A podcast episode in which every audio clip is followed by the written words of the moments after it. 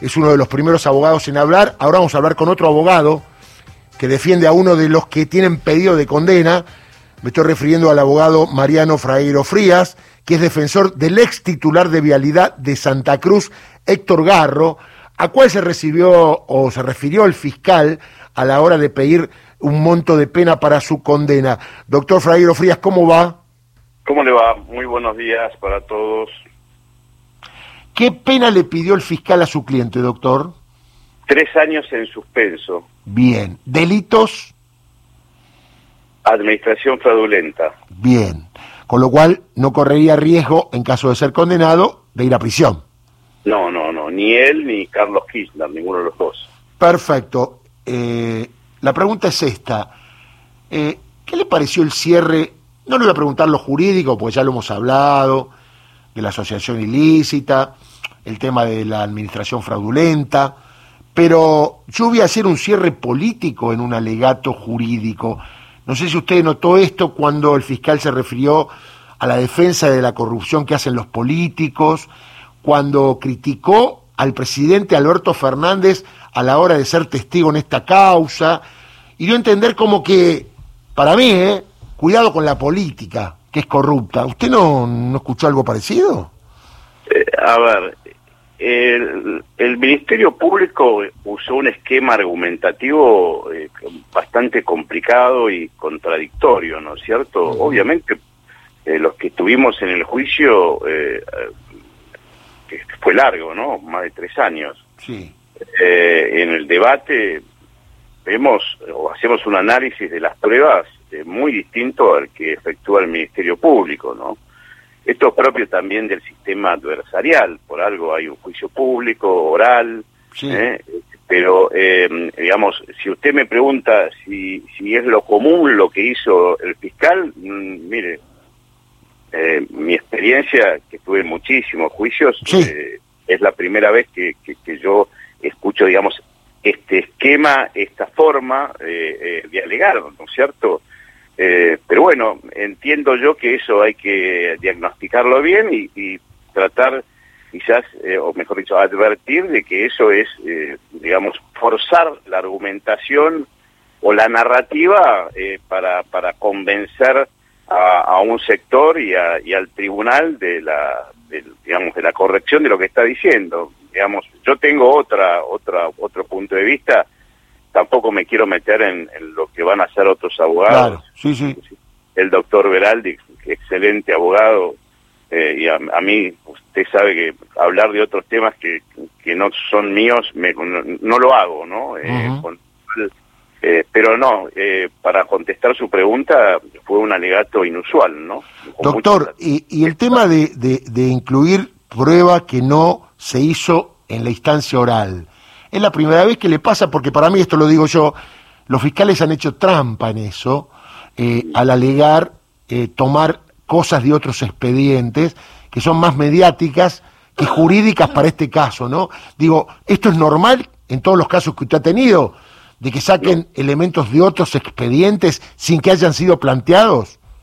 No, no, no, no. Eh, es más, cuando pasa algo parecido a ello, o a lo que usted describe, el código eh, permite inclusive eh, em, ampliar la acusación, ¿no? Los, claro.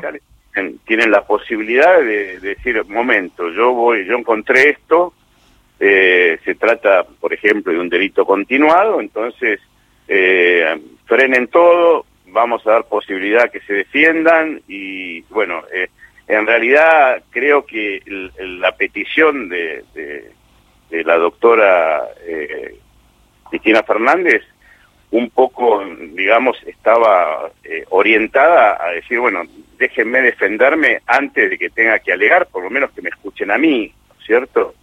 Eh, esta es la herramienta que permite el código, es ampliar la acusación y obviamente uno puede ampliar la indagatoria, si bien la indagatoria se puede, eh, según lo, lo, dice el código, en cualquier momento del proceso, ahí habría alguna alguna... Claro, la discusión es si una vez cerrado el debate, porque claro, uno supone una vez cerrado el debate, cuando se alega, nadie va a plantear cosas nuevas. Lo que pasa es que acá lo extraordinario es que la fiscalía cuando alega plantea cosa nueva, con lo caso sería un caso particular, ¿no? Claro, sí, en, realidad, y usted lo sabe bien, y para que entienda la audiencia, siempre priva el derecho de defensa. Totalmente.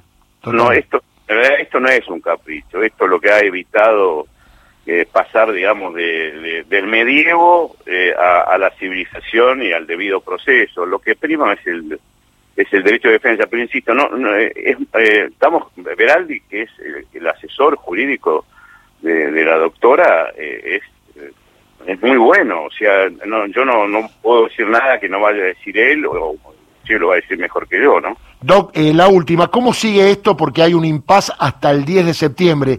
Ayer vimos que se rechazó el planteo de Cristina, pero también hubo otros dos planteos. Creo que usted hizo uno que no se difundió muy bien.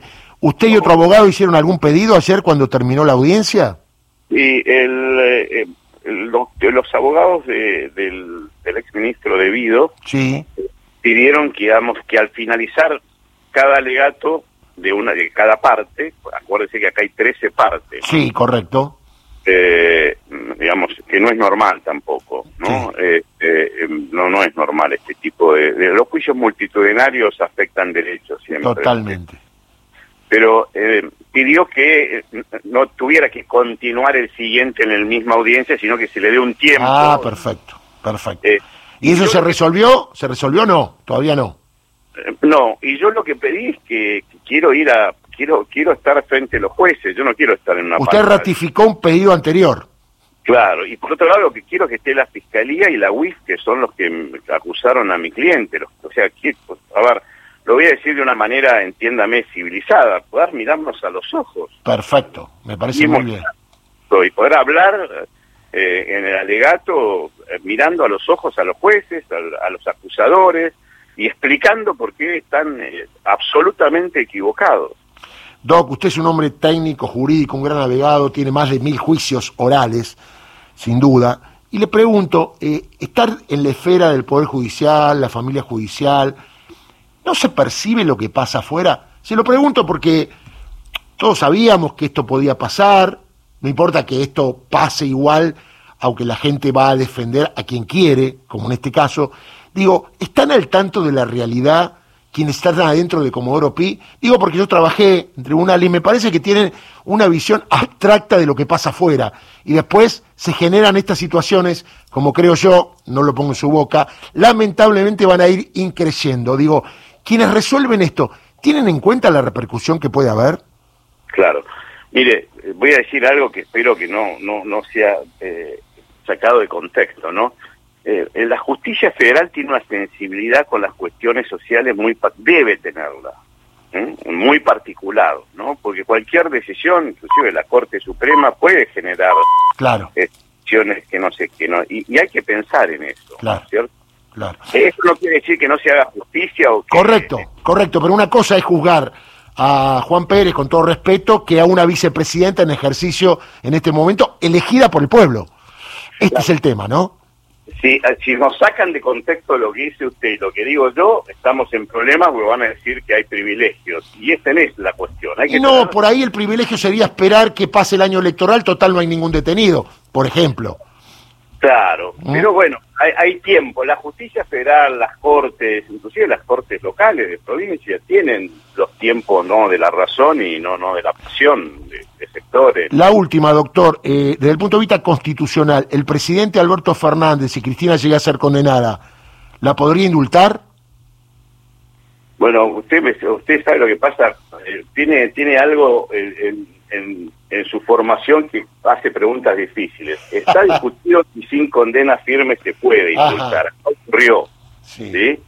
Ahora me acuerdo el eh, caso de Graciela de Leo que se hizo y la Corte lo confirmó. Claro, por eso. Entonces mm. se puede. Está discutible. Y el indulto se puede. Yo creo que ya hay antecedentes. Eh, en algún momento le soy franco, yo pensaba que no, pero bueno. Bueno, es a favor del reo, doctor. Vamos a los principios generales, ¿no? No por eso. Entonces me, tengo que callar la boca y decir que se puede. Muy bien, doctor. Le mando un abrazo grande y mucha suerte en los alegatos. ¿eh? Muchas gracias. Ahí está. El segundo abogado que habla exclusivo aquí con Radio Nacional, el doctor Mariano Fraegro Fría, defensor del ex titular de Vialidad de Santa Cruz, Héctor Garro, a quien le pidieron la pena de tres años de prisión en suspenso.